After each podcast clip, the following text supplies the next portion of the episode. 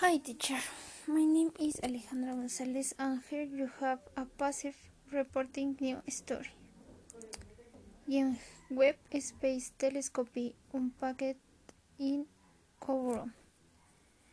Engineers have unboxed the James Webb Space Telescope in French Guiana at will and will new prepare it for launch is now being relieved of its transport container and raised into the vertical to allow pre-flight checks to begin. Is one of current specific projects of the 20th century and will ready to orbit on 18 December.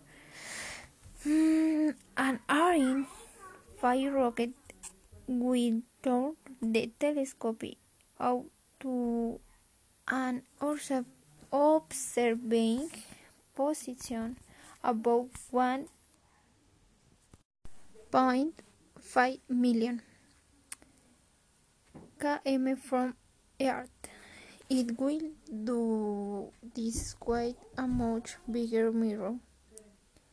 6.5 m in the diameter versus 2.4 m